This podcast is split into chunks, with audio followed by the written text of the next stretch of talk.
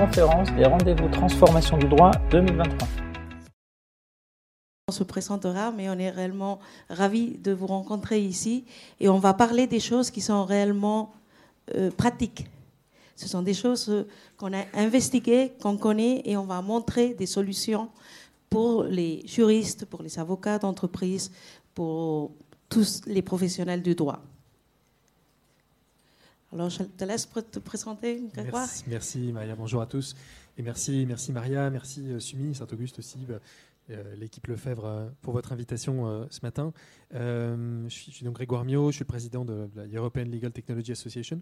On a eu le plaisir de, collaborer avec Lefebvre Saru pour conduire donc, cette étude sur l'impact de l'IA générative sur les métiers du droit, et c'est ce dont on va vous parler aujourd'hui avec les belles innovations du groupe Lefebvre. Alors moi, je suis Maria Delao. Alors comme vous pouvez voir par le nom, je suis pas française, je suis espagnole. Alors je m'excuse, je fais des, je me trompe de temps en temps. Et je suis directrice d'innovation du groupe Lefebvre-Saru et réellement, ça a été un plaisir de collaborer avec Elta dans cette enquête. Et les résultats qu'on a trouvés sont réellement euh, euh, c'est un espoir, je pense, pour la, profession et ça va nous permettre euh, réellement d'avancer très, rapidement et d'innover très rapidement parce qu'il y a des solutions à, donner à, tout, à vous. Merci. Oui, juste un, petit mot sur, euh, sur ELTA. C'est une association européenne autour de la, technologie juridique. On a, un réseau d'une quarantaine d'ambassadeurs qui sont des représentants locaux, des influenceurs locaux de l'écosystème de technologie juridique dans chacun de leurs pays. C'est un, réseau qui est, étonnant. L'écosystème Legal Tech dans chaque pays est très différent. Il y a des niveaux de maturité qui sont différents. donc on a euh, donc une quarantaine d'ambassadeurs. Noterez que finalement on dépasse un tout petit peu les frontières européennes avec euh, des pays, des, ambassadeurs qui sont un peu partout, jusqu'en Inde, en Islande. Toujours une pensée pour nos, ambassadeurs en, Ukraine qui sont deux avocats, où la technologie juridique là-bas a une autre, connotation qui est plutôt sur l'accès au droit, accès à la justice. Euh, et donc voilà, un beau réseau qui nous permet de conduire justement ces études transverses pour accélérer la maturité sur ces sujets d'accès à la technologie juridique. Alors pour le groupe Lefebvre-Saru, euh, c'est un groupe qui est présent en Europe, dans huit pays. Ici en France, on est, le leader européen dans la connaissance juridique et aussi fiscale. On a des solutions, des logiciels, on est euh, leader en édition et en formation. Et on nous connaît en France plutôt par nos marques, que c'est Lefebvre d'Alos, ce sont Dalos avec les codes, édition législative, avec les euh, dictionnaires permanents et édition Francis Lefebvre avec le plus connu qui est le Memento. Alors, ravi réellement d'être ici, comme je disais avant. Alors, qu'est-ce qu'on va voir aujourd'hui? On va voir, euh, ça c'est l'étude, on vous donnera à la fin la possibilité de vous le télécharger. C'est l'étude qu'on a publiée hier même, ou avant-hier. Euh, et c'est une étude qui nous dit où on est, où on est dans l'utilisation de l'intelligence artificielle générative. Dans l'utilisation, mais aussi où on est, qu'est-ce qu'on pense, où on pense qu'on va y aller, euh, et quels sont les risques que vous, vous avez trouvés, les risques que vous, que vous pensez y aller, les, les qui sont attendus, et quels sont les impacts que vous envisagez. On va euh, présenter le, les, résultats de l'enquête, mais aussi on va présenter des solutions au risque, des solutions aussi aux usages. Un petit mot sur, les, répondants à cette, enquête. Euh, vous verrez que cette, étude, alors on, vous donne un extrait aujourd'hui dans les, slides, on pourrait passer beaucoup de temps, il y a un peu plus de 35 pages avec euh, des analyses, des contributions, des, des notes d'experts, d'experts sur le marché qui viennent commenter un petit peu ces résultats aussi, des citations un peu partout on va, essayer de vous donner une sorte de, best-of de ce qu'on a là-dedans. Quelques mots quand même sur les, sur les répondants. Euh, pourquoi est-ce que cette étude elle est, elle est vraiment pertinente et, euh, et un peu unique? C'est que c'est la première fois qu'il y a une étude euh, transverse sur un, spectre aussi large qui n'implique pardon, qui n'implique pas les États-Unis. On est sur 80%, 80 plus des répondants qui sont en, qui sont en Europe de l'Ouest, Europe centrale, un petit peu Europe du Sud, donc c'est quand même très ramassé, très concentré. Cette étude, elle est segmentée autour de quatre types de professions du droit. Les, euh, les, juristes, en tout cas professionnels du droit, en cabinet d'avocat, en entreprise, les alternatives legal service providers, c'est-à-dire tous ceux qui vont aller être dans des fonctions un petit peu plus transverses, et enfin toute la partie académique et secteur public. Donc euh, quatre grandes catégories avec des disparités vous verrez, on va, on en mettre quelques-unes en évidence, euh, d'approche, de, de, on va dire, de sensibilité sur ces sujets-là. Ce qui est intéressant aussi, c'est que l'intégralité des répondants ne sont pas des juniors du tout. Euh, c'est des gens qui ont au moins une dizaine d'années d'expérience, voire 15 plus pour, pour 40% d'entre eux. C'est très significatif. Euh, vous verrez que les usages sont assez surprenants. Euh, on voit aussi que pour la plupart, ils ont tous un niveau de maturité sur des sujets digitaux qui sont très avancés, ou à minima avancés. En tout cas, c'est l'évaluation qu'ils font de leur connaissance sur ces sujets de, digitaux en général. donc voilà un petit peu ce qui, est, ce qui est intéressant sur le profil des répondants qu'on a aujourd'hui.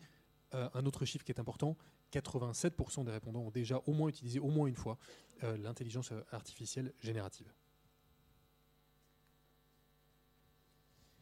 Là aussi, alors première, une première question, c'est quel était euh, le premier usage, quel était vraiment le premier objectif que vous aviez quand vous avez euh, utilisé de l'intelligence artificielle générative? Là, on est plutôt côté direction juridique, juriste d'entreprise. Vous avez des, des notes ensuite d'évaluation de leur expérience là-dedans, ce qui est assez intéressant. Ce qu'on remarque, c'est que les usages sont assez, différents. Beaucoup, de, d'usages autour de, la génération d'exemples, euh, beaucoup autour de la curiosité, euh, savoir un petit peu comment ça fonctionne, générer des petites choses par-ci par-là. Ce qui n'apparaît pas à l'écran et qui est assez, assez stupéfiant, et c'est un chiffre qui est transverse, on le retrouve un peu partout, c'est qu'à plus de 60% des répondants, il y a un usage de l'intelligence artificielle générative, quelle qu'elle soit, qui est à minima hebdomadaire générer un petit texte, drafter un mail, élaborer une idée, chercher quelque chose. C'est plus facile, c'est plus rapide qu'un Google. On n'a pas envie de, de, se, de aller euh, taper des choses, etc. Donc il y a un petit peu de prompt engineering là-dedans. Euh, les gens vont utiliser ces, ces outils-là. 24% d'entre eux disent l'utiliser quasiment quotidiennement. Donc euh, assez surprenant.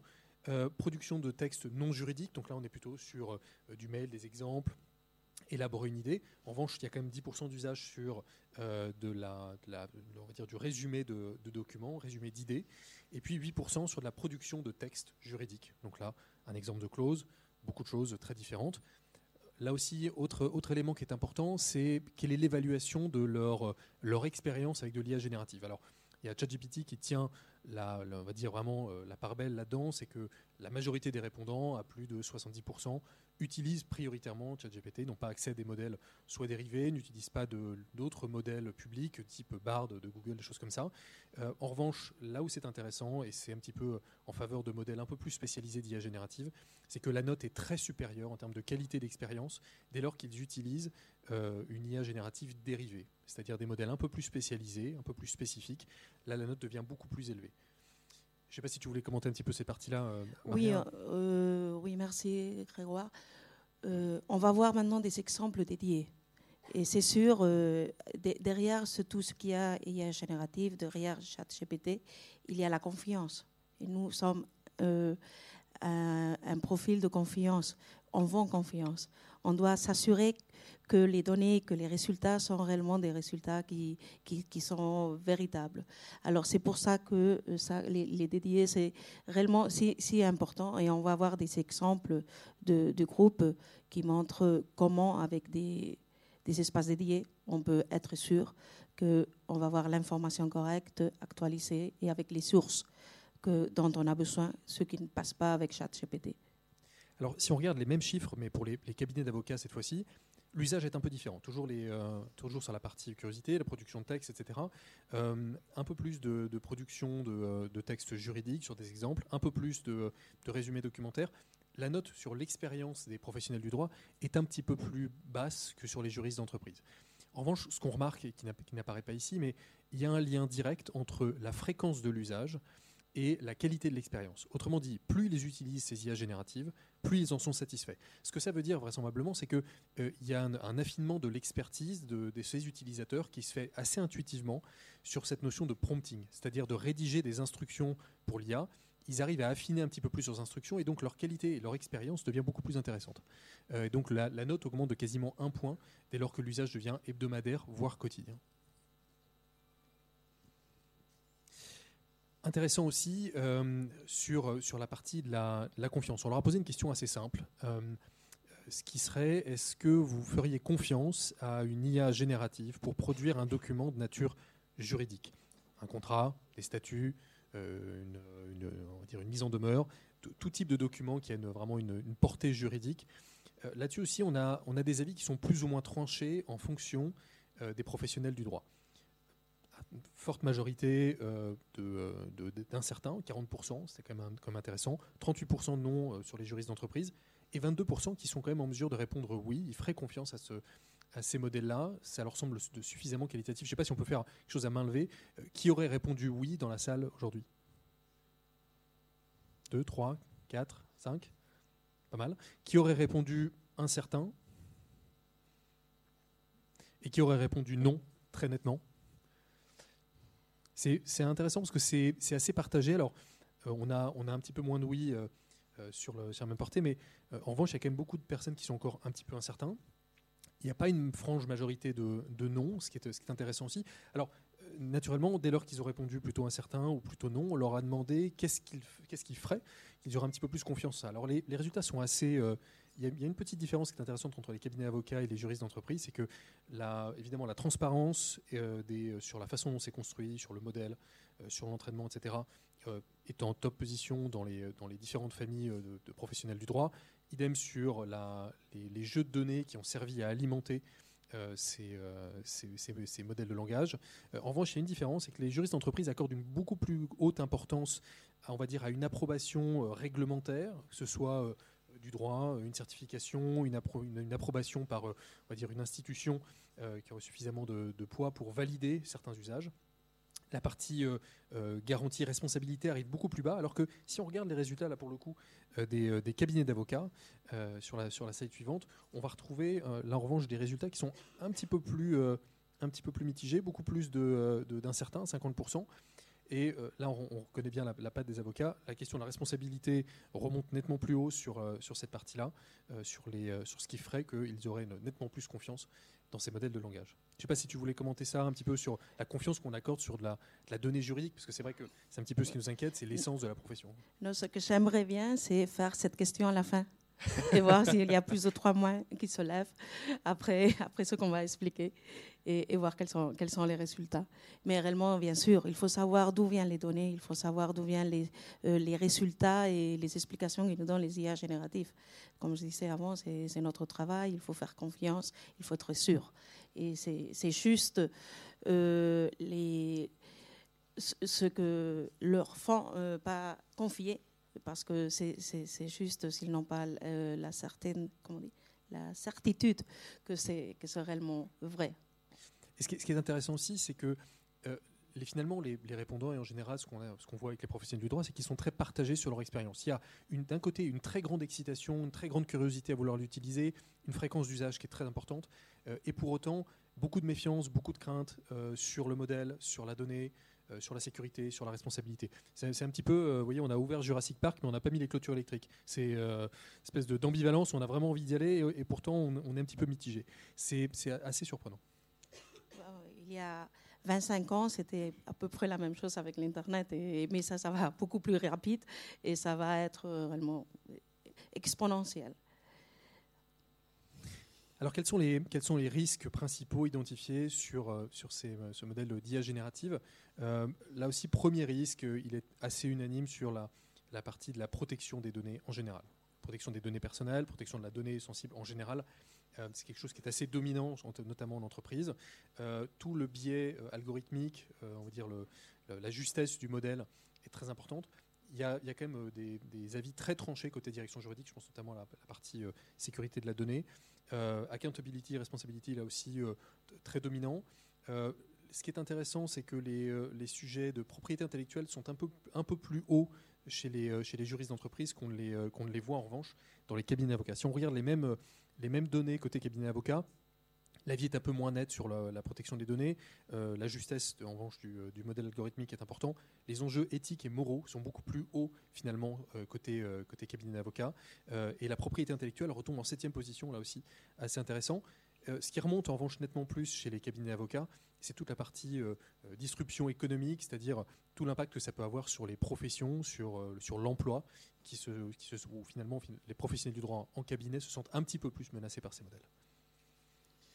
Oui, alors si on parle des risques du groupe, j'aimerais partager ce qu'on a fait parce qu'il y avait un risque qui est identifié ici, que c'est le job displacement. Vous pouvez imaginer un groupe d'édition, euh, la peur qu'il y a eu avec, avec la sortie, le lancement des 22 novembre, je pense que c'était novembre 22, lancement de ChatGPT, euh, tous les éditeurs, nous on a des éditeurs, des rédacteurs, des, collaborateurs qui font la production, c'est aller chercher les, sources, ils sont réellement euh, effrayés sur ça. Qu'est-ce que ça, ça allait être Mais pour nous, c'est un outil, euh, réellement, c'est un outil super innovant, c'est un outil qui nous aide. Qu'est-ce qu'on a fait? On veut pas. Euh, on ne veut pas avoir peur, on veut utiliser cet outil. On a lancé chaque GPT, parce que chaque, c'est notre intranet, c'est un environnement sécurisé pour que tous les collaborateurs utilisent ce GPT on veut qu'ils l'utilisent. On fait des concours régulièrement pour savoir quelles sont les meilleures idées, les meilleurs cas, d'usage pour améliorer notre propre process, mais aussi pour penser euh, au process de nos clients. On réellement motive beaucoup les gens à utiliser. Euh, chat, euh, GPT, GPT les, intelligences artificielles génératives ont venu, elles vont rester il faut apprendre à les utiliser. Il faut apprendre à maîtriser notre travail avec elles parce que réellement, elles nous aident beaucoup. Et c'est pour ça qu'on a fait Jack GPT. On a lancé aussi une communauté, AI Community. On avait des experts partout dans, le monde. on est européen, on n'est pas Microsoft, mais on est européen. On a euh, des experts AI, mais on ne partageait pas. C'est la première fois qu'on a le même défi dans tous les pays au même moment. ChatGPT est venu au même moment pour tous. Alors on a créé cette communauté et réellement c'est une communauté de collaboration, de partager les, meilleures expériences et ça va beaucoup plus rapidement. Les cas d'usage, euh, on a quelque chose qu'on pense en Hollande que ça va marcher, ça marche en Espagne, ça marche en, Italie, ça marche euh, en France. Et réellement, c'est, euh, on, a l'innovation, ça va beaucoup plus rapide avec chaque GPT et avec la communauté AI et on lance euh, un hackathon. C'est 18, 19, 20 octobre dans tous les pays, c'est-à-dire à Paris, à Den Haag, à Leuven, à Milan, à Madrid et à Bonn. On va faire trois jours. On va travailler avec des collaborateurs, avec des étudiants, aussi avec des clients qui, veulent venir. Et on va travailler sur des idées, sur des challenges de, en, en AI. On a déjà 300 inscrits dans, le hackathon. Et les, challenges qu'on va, qu'on va avec, eux, on va travailler, c'est comment activer euh, la connaissance, l'accès, la connaissance dans les compagnies et les, consultants, comment révolutionner l'écriture légale, s'il y a beaucoup de choses à faire sur, le, sur l'écriture légale, et comment euh, améliorer l'accès à la justice. On fait ça en collaboration avec Microsoft et Legal Hackers. 300 personnes, on imagine qu'on va avoir euh, 60 cas d'usage nouveaux à partir du 20, octobre. Les, des personnes qui vont être là à penser comment améliorer la profession du droit, la profession des experts comptables avec l'intelligence artificielle générative. Euh, c'est la première fois qu'on fait un hackathon, c'est la première fois qu'on fait un hackathon dans six pays au même moment, mais on pense que ça va réellement donner beaucoup de fruits euh, pour, tous.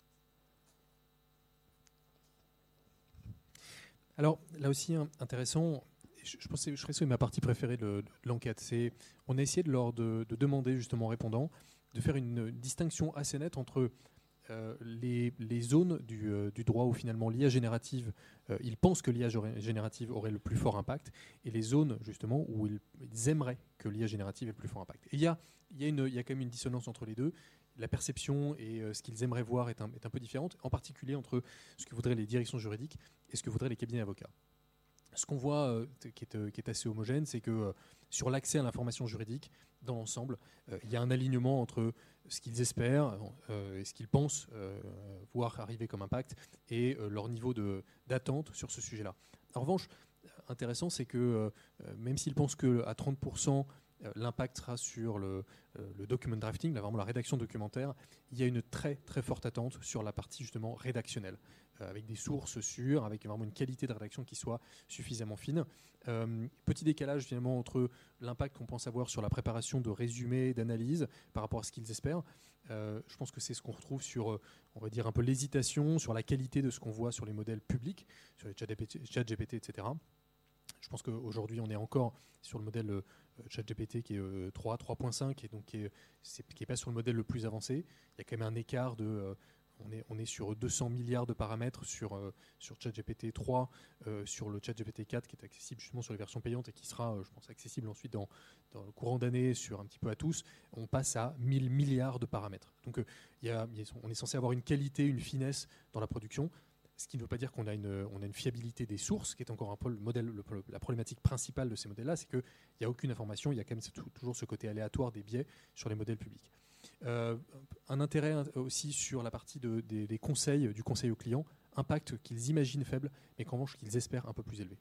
Si on compare avec les, avec les cabinets d'avocats, là aussi, petite, euh, petite, euh, petit écart, petit décalage très très forte attente sur la, sur la partie résumé euh, des analyses, de la préparation de résumés documentaires, l'information, l'accès à l'information juridique, euh, un peu similaire à ce qu'on voit avec les, avec les directions juridiques aussi, euh, assez aligné. Un fort, on va dire, une, attente, ou en tout cas, ils imaginent que l'impact sera assez fort sur le conseil aux clients. Et évidemment, là, beaucoup de réticence. On freine un peu des cas de fer. On, on voit 6% seulement qui aimeraient que ça arrive de ce côté-là. Sur le document drafting, très fort positionnement là aussi des cabinets, euh, des cabinets d'avocats. Les sujets un peu plus résiduels sur euh, toute la partie stratégique, etc., le discovery, euh, sont, sont, un peu plus résiduels. Mais on voit effectivement toujours sur le document drafting. Donc on est vraiment sur des cas d'usage assez concrets, assez pratiques, vraiment très orientés métier. C'est intéressant de voir qu'effectivement il y a de fortes attentes de ce côté-là. Oui, c'est la pratique quotidienne des, avocats et des juristes d'entreprise, ce qu'ils demandent. Et on va voir comment ça, on peut le résoudre. Alors, euh, je vais faire. Euh, je vais montrer comment on a reçu ça euh, dans, dans, dans, le, dans le groupe. Ah, merci. Vous m'entendez? Non.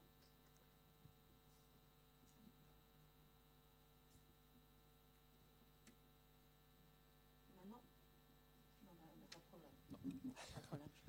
Bon, on a lancé il y a, il y a euh, quelques semaines, on a lancé Génial génial en français, génial en espagnol et dans d'autres langues, je ne suis pas capable de prononcer. Génial, c'est nos solutions d'intelligence euh, artificielle générative. Le premier produit qu'on lance, c'est euh, qu'on lance au marché, parce qu'on va, avoir maintenant aussi un produit français, mais qui est en testing, on peut dire qu'il est en testing. Le premier produit qu'on lance au marché, c'est en Espagne. Alors, je vais faire une démo euh, de ce produit, je traduirai, mais ce n'est pas, pas compliqué. Euh, voilà, ça c'est le produit espagnol, c'est l'accès à notre, base de données. Euh, alors ça, c'est l'accès normal de nos clients qui ont accès au memento, à la jurisprudence, à la doctrine, à la législation, aux conventions, aux formulaires et, bon, et d'autres ce qu'on dit, c'est, moi je peux utiliser la, base de données normale, mais je peux utiliser cet onglet. C'est une manière différente de trouver les résultats. Je vais euh, mettre un exemple. Ah, merci. Je,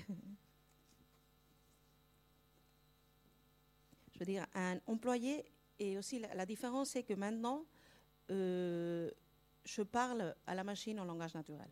Avant, je disais accident de travail, problème, euh, je ne sais pas comment dire, despido, euh, je virer quelqu'un. C'est ça, c'est comme ça qu'on parlait, parce que nous, on analyse les logs, on analyse comment les clients euh, écrivent les. Mais ce n'était pas naturel. Maintenant, c'est naturel, c'est beaucoup plus facile, c'est beaucoup plus, plus facile. Alors, moi, je dis, là, un employé a, tenu, euh, a, eu une un comportement. Un comportement inapproprié dans, ce, dans le dîner de Noël.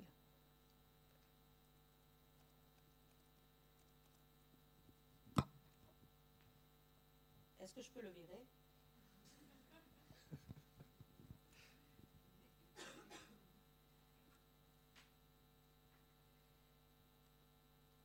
Et alors, euh, ça cherche.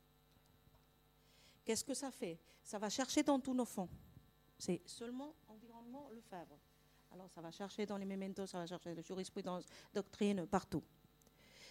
ça donne nous donne un premier rapport, c'est le rapport exécutif.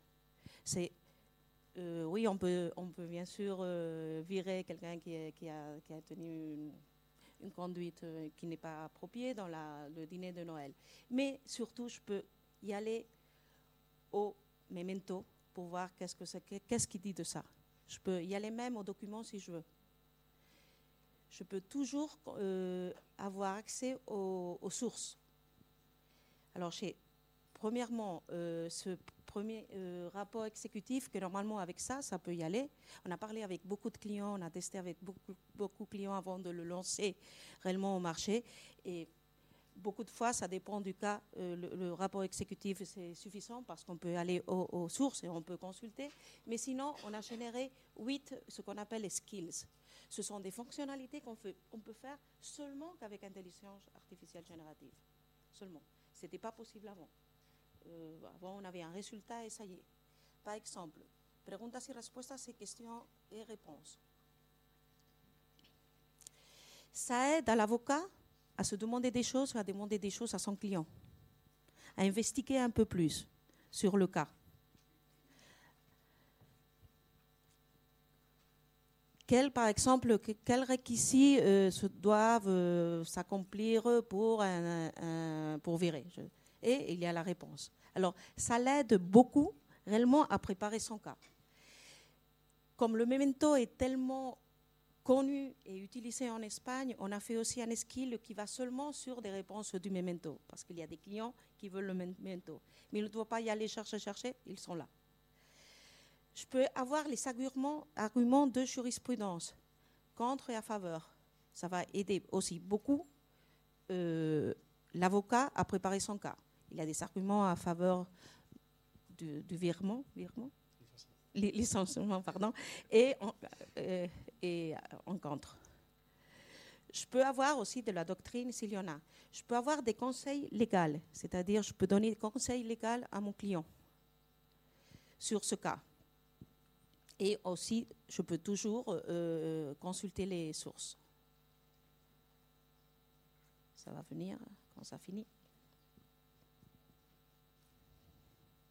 Alors ça me dit, il faut évaluer si la conduite de l'employé constitue une Il faut que ce sont des choses qu'il faut que je vérifie avant de donner le conseil final que je dois donner à mon client. Et si je suis pas sûre, euh, j'y vais là, c'est le memento encore. Il y a d'autres fonctionnalités, par exemple la table de conclusion. Je ne sais pas si, pour ce cas il y en aura beaucoup, mais ça aide aussi. Ah euh, ça nous donne des conclusions, oui, euh, il peut justifier le, licenciement, euh, il peut, s'il y a la gravité, la culpabilité de la conduite de, l'employé, etc. Mais il y en a deux que moi j'adore. Il y a une explication juridique avec la fondamentation et les conclusions. là, ça, je copy-paste, j'utilise dans un mail, je, fais ce que je veux avec ça mais l'explication colloquiale. Ça, moi que je ne suis pas juriste, je, trouve super top. Euh, et les clients, spécialement quand, on montre ça, et spécialement les clients d'entreprise, les avocats d'entreprise adorent ça. Parce que leurs clients, ce sont normalement des clients internes qui ne sont pas juristes. Alors, pouvoir leur expliquer, parce que ça c'était facile, c'est Fanny, c'est un dîner de Noël, mais pouvoir expliquer dans, un langage colloquial un cas juridique, c'est réellement important. Et voilà, ça c'est euh, génial. On a lancé il y a, il y a deux semaines euh, en Espagne et, on est les premiers en Europe à lancer un produit en intelligence artificielle générative. Et c'est réellement euh, incroyable le, retour qu'on a des clients, c'est surtout sur l'agilité, la capacité, parce qu'avant, moi, on, avait les bases de données elles sont là, hein, il, allait, il cherchait. Mais maintenant, dans seulement ça, ils peuvent avoir toute l'information dont ils ont besoin. On peut avoir ça, on peut faire un plugin dans Word où on travaille régulièrement et on, a l'information. Euh, réellement, euh, les clients sont euh, très positivement satisfaits. Ce qui est aussi pour nous, c'est génial mais on n'est pas seulement ça. on, voyait, c'est un des, challenges ou des demandes des clients. On l'a vu sur l'enquête, c'est la recherche de l'information. Et comme cette information, je peux, la travailler. Mais il y a aussi un autre aspect que c'est la génération du texte. Alors là, je vais montrer, euh, c'est plutôt un sandbox. On est en train de travailler avec des clients. Ça, c'est euh, Origine France et on utilise euh, les sources France.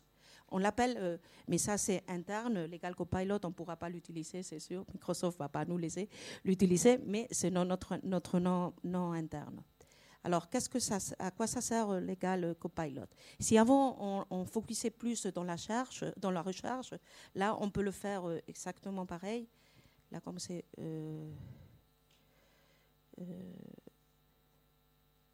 parce qu'en français, je les ai écrits, c'est plus facile pour moi. Et on peut rechercher aussi, et le, le système, Legal Copilot est en train de m'expliquer qu'est-ce que c'est le période d'essai, par exemple, euh, à quoi ça sert et tout ça. Exactement pareil, j'ai accès aux, sources.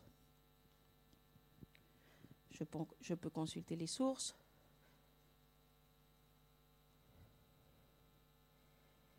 Et je peux vérifier l'information qu'il y a ici. Toutes les références, euh, j'ai laissé là.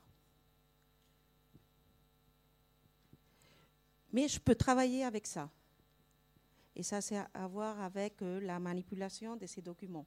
Moi, je peux écrire, c'est le drafting du document.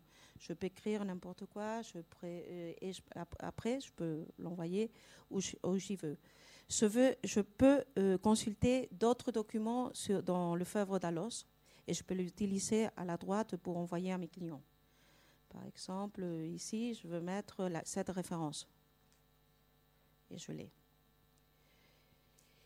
Et ta, je peux écrire et utiliser ces textes comme je veux.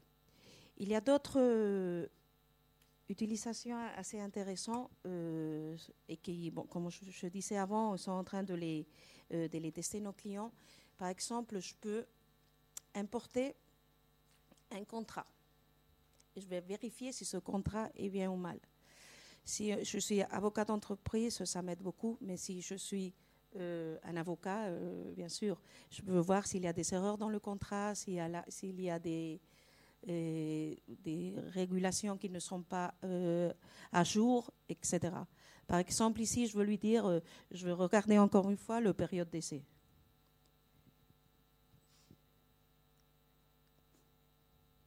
Bien sûr, le contrat qui est à la droite, il y a des erreurs, parce que sinon on ne pourrait pas montrer ce, qu'il y a. Mais euh, voilà, il dit dans le texte exposé, il y a plusieurs erreurs et éléments non conformes par rapport aux, informations juridiques. Dans l'article 3, j'y vais à l'article 3.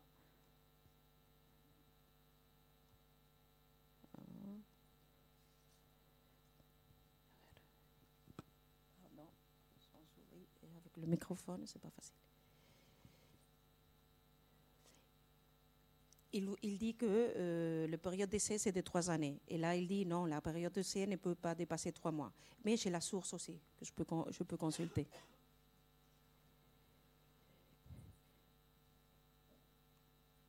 Il y a d'autres erreurs, d'autres erreurs, d'autres erreurs, et ça, je peux l'insérer et corriger le contrat.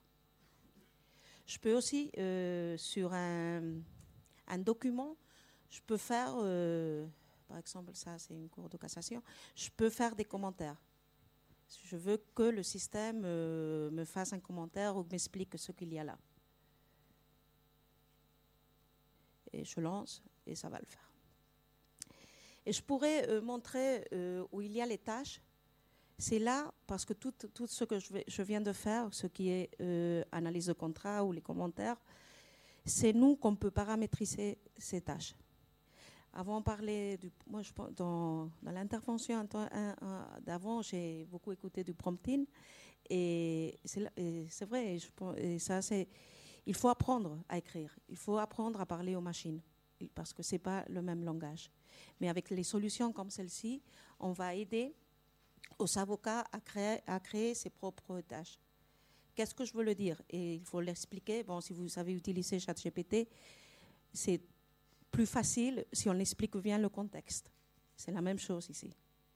C'est pour ça, euh, euh, ça qu'il y a, euh, en janvier, en novembre, on pensait qu'on avait besoin de centaines et centaines de programmeurs dans nos équipes. Mais maintenant, on a vu que ce n'est pas ça. Ce qu'on a besoin, ce sont des experts en prompting. Des experts, mais ce sont des experts légaux. Parce que ce sont qui vont bien demander les questions et bien valider les réponses. Ce n'est pas tellement une connaissance technique qu'avec les, intelligences artificielles de ce qu'on a besoin. C'est plutôt des experts, c'est plutôt ceux qui valident et qui, euh, savent bien euh, demander euh, les questions dont on, a. je vous ennuie pas plus avec le produit, mais je suis super ravie de vous, après, de vous raconter beaucoup plus de choses. Merci Maria. Je sais qu'on commence à arriver un petit peu en fin de, fin de conférence, on est, a une dernière chose dont on voulait vous parler qui est aussi intéressante, c'est trois éléments, c'est sur les impacts et l'anticipation.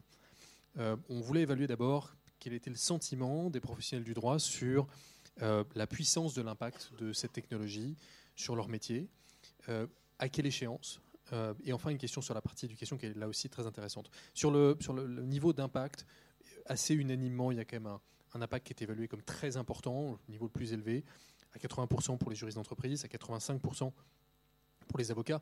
Ce qui est intéressant, c'est sur la, frange des, 15% euh, restants, notamment chez les, cabinets d'avocats, c'est qu'il y a quelques avis qui sont divergents. Un impact euh, qui est jugé soit, euh, on va dire, très relatif, voire une minorité qui considère qu'il ne pourrait ne pas y avoir d'impact du tout sur les professions du droit. là où c'est intéressant, il y a un écart qui est un petit peu plus important, c'est sur la, perception de l'échéance. À quelle, à quelle échéance est-ce que cet impact va se ressentir? Les directions juridiques là-dessus sont, euh, on va dire, euh, un sentiment que cet impact va arriver beaucoup plus rapidement, puisque pour la plupart, euh, à 71%, l'impact est déjà en train d'arriver, c'est déjà en cours. 60% chez les cabinets avocats, il y a 11 points d'écart à 20, une vingtaine de pourcents dans les, dans les deux familles professionnelles, euh, on considère que c'est un impact qui est plutôt à échéance 2 ou 3 ans. Euh, là où c'est intéressant, c'est que côté cabinet avocat, pour certains, c'est l'échéance 3 à 5 ans. Il y en a même certains qui considèrent que c'est plutôt l'échéance 5 à 10. Euh, là aussi, assez surprenant, alors que les directions juridiques là-dessus ont tendance à anticiper très significativement la, la proximité avec, avec l'impact. Un sujet qui est très intéressant, qui est celui autour de l'éducation. Euh, on leur a posé une question qui est, très importante, c'est dans quelle mesure est-ce qu'ils estiment que les sujets de technologie juridique, d'IA et d'IA générative devraient être inclus, devraient faire partie du cursus de formation euh, pour la formation juridique, euh, que ce soit à l'université, que ce soit en école, pas simplement sur des formations complémentaires, mais faire partie vraiment du, curriculum d'une formation. une réponse qui est assez unanime en, en direction juridique, 95% de oui, 5% qui sont un petit peu hésitants. Euh, là où je, souligne une différence, c'est qu'on a 8% de non côté, euh, côté cabinet avocat, des gens qui considèrent que ça ne devrait pas faire partie du cursus initial. Euh, je trouve ça un peu plus surprenant. C'est des, des, avis sur comment est-ce que devrait être le, parcours. Je crois qu'on arrive quand même assez majoritairement à un moment où il est important que les gens arrivent à se former. Je, me souviens des, des formations, quand j'ai fait mon parcours moi-même à l'université, on nous apprenait justement les premières questions qui étaient posées sur les CV avant d'arriver en cabinet d'avocat, c'est vous savez utiliser quel fond documentaire? Plutôt celui-ci, ah mais vous savez plutôt utiliser celui-là.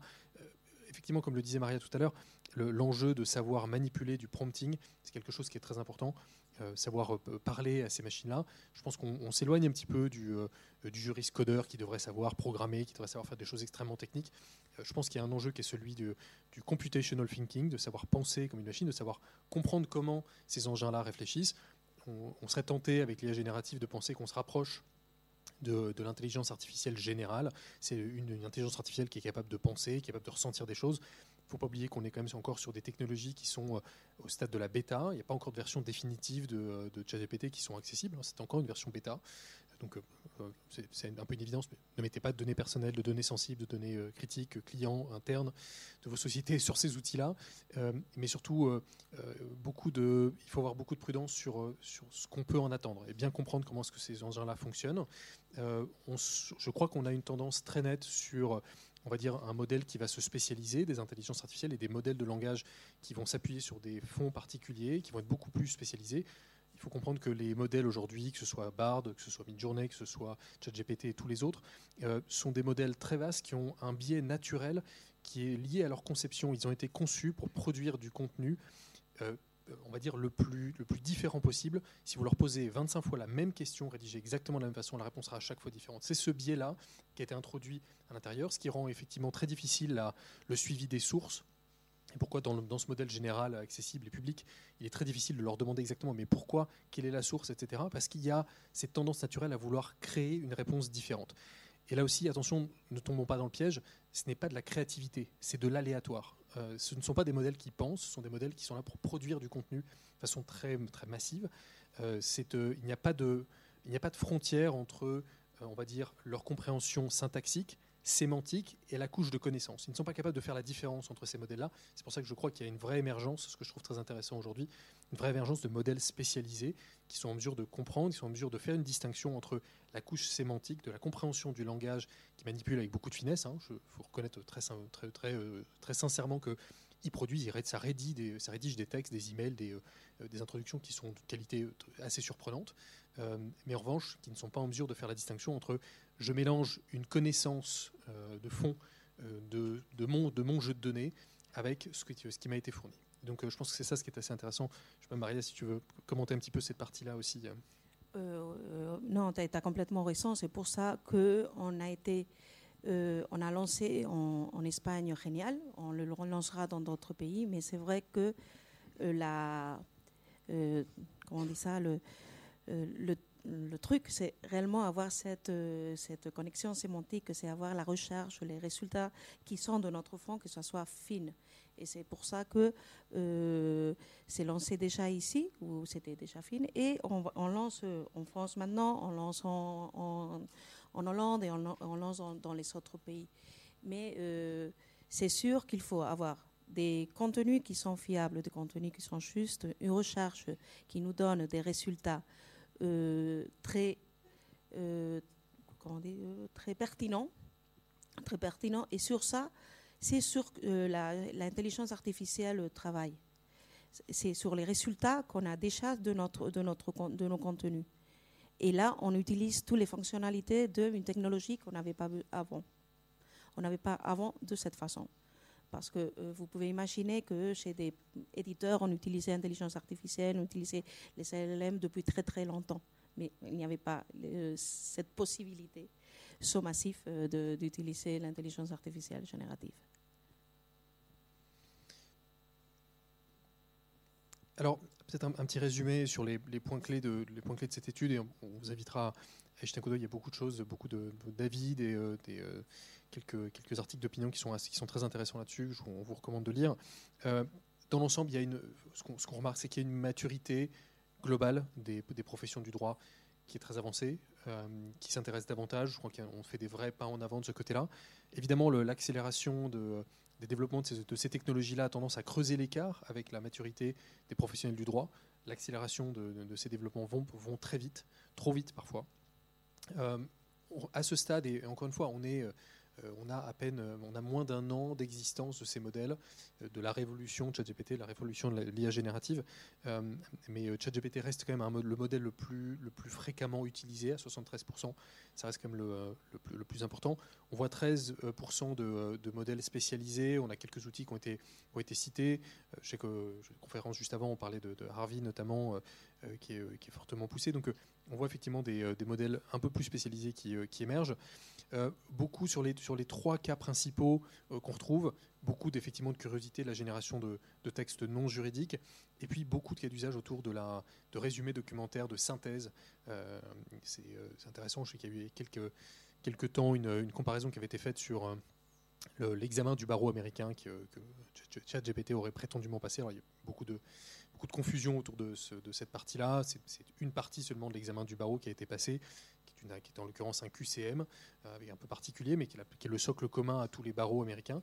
Euh, ce qui serait intéressant, c'est de, ça serait de voir en l'occurrence euh, à quel point le, chat GPT, en tout cas ces modèles de langage, seraient pertinemment sur, une, sur un exercice de note de synthèse sur le, sur le CRFPA français. Je, serais assez surpris de voir, avec un, prompt bien rédigé, des instructions très claires, comment est-ce que, la, qualité du, document sortirait. Mais voilà un petit peu les cas d'usage principaux qu'on retrouve une, note moyenne euh, qui, est à 6,3 et jusqu'à 7,7 euh, pour des modèles pour des modèles dérivés, 6,9 euh, pour, pour ChatGPT sur, sur ces notes-là. Il y a un usage, c'est ce que je vous disais un peu en introduction, un usage qui est très fréquent de l'IA générative. 44% au moins à un niveau hebdomadaire. et puis évidemment, cette, cette note qui évolue avec la fréquence de l'usage, elle monte jusqu'à 7,5 pour les, pour les usages les plus fréquents un impact, on va dire une extrémité d'opinion qui est assez, euh, qui est assez limitée euh, sur, sur l'impact réel que va avoir cette, cette IA générative. Dans l'ensemble, 77% qui considèrent que c'est une technologie qui va significativement aider les professionnels du droit dans son ensemble. Euh, quelques disparités sur évidemment ce qu'ils pensent, ce qu'ils aimeraient voir comme impact sur ces technologies-là, sur leur métier, en fonction des différentes professions. Là, si on vous renvoie à l'étude pour, creuser un petit peu, mais des disparités qui sont intéressantes. Et puis 62% des professionnels du droit qui euh, considèrent que cet impact est déjà en train d'arriver. Euh, les enjeux euh, de, sécurité de la donnée, du biais algorithmique, de la responsabilité restent quand même prioritairement les trois préoccupations principales des professionnels du droit. On vous a remis un petit résumé ici que vous retrouverez également dans l'étude, mais qui sont, euh, qui vraiment la liste des éléments principaux. Qu'est-ce que veulent les professionnels du droit avec l'IA générative? Euh, On retrouve vraiment la partie assistance à la rédaction qui est très très majoritaire, l'accès à l'information juridique, euh, de l'assistance de ce point de vue-là, et puis la préparation, la synthèse documentaire aussi qui est, qui est assez dominante. Voilà un petit peu ce qu'on pouvait, qu'on peut vous raconter. Je ne sais pas si tu veux rajouter quelque chose, Maria, sur cette merci. Synthèse. Bon, euh, sur la synthèse et sur l'étude et ce qu'on voit avec les clients avec, qui on parle régulièrement dans toute l'Europe. Euh, c'est un marché, vous êtes dans un marché qui est super compétitif. Alors, l'intelligence artificielle, ça va vous aider, ça va vous aider réellement à, être plus, plus compétitif, à avoir des résultats plus rapidement et utilisez-la. N'ayez pas peur. Il faut l'utiliser, il faut être un allié parce que ça est venu et ça va rester. C'est pour tout le temps nous, moi, c'est mon expérience. Moi, en février, quand on parlait de l'intelligence artificielle générative, où on allait, les choses n'étaient pas trop claires. Mais je pense que quelques mois après, c'est beaucoup plus, clair. On sait ce qu'on peut faire avec elle. Ça va changer, il va y avoir beaucoup d'autres choses qui vont venir. Mais ce n'est pas le tsunami qu'il y avait en février, mars, euh, avril. Euh, je pense que plus ou moins où on y veut, que, ce qu'on peut faire avec l'intelligence artificielle, on le sait déjà. Il, va, y avoir des surprises, il va y avoir des players qui vont venir, il va y avoir, mais plus ou moins on sait. Alors euh, il faut se préparer parce que sinon celui d'à côté va le faire. Et il y a des outils pour réellement pour, pour, être préparé comme euh, ce qu'on a présenté aujourd'hui. Et merci. Et vous pouvez vous télécharger l'enquête si vous voulez ici. Vous arrivez sur ELTA et, vous pouvez la télécharger. télécharger. Merci. Merci à vous. Une conférence des rendez-vous transformation du droit 2023.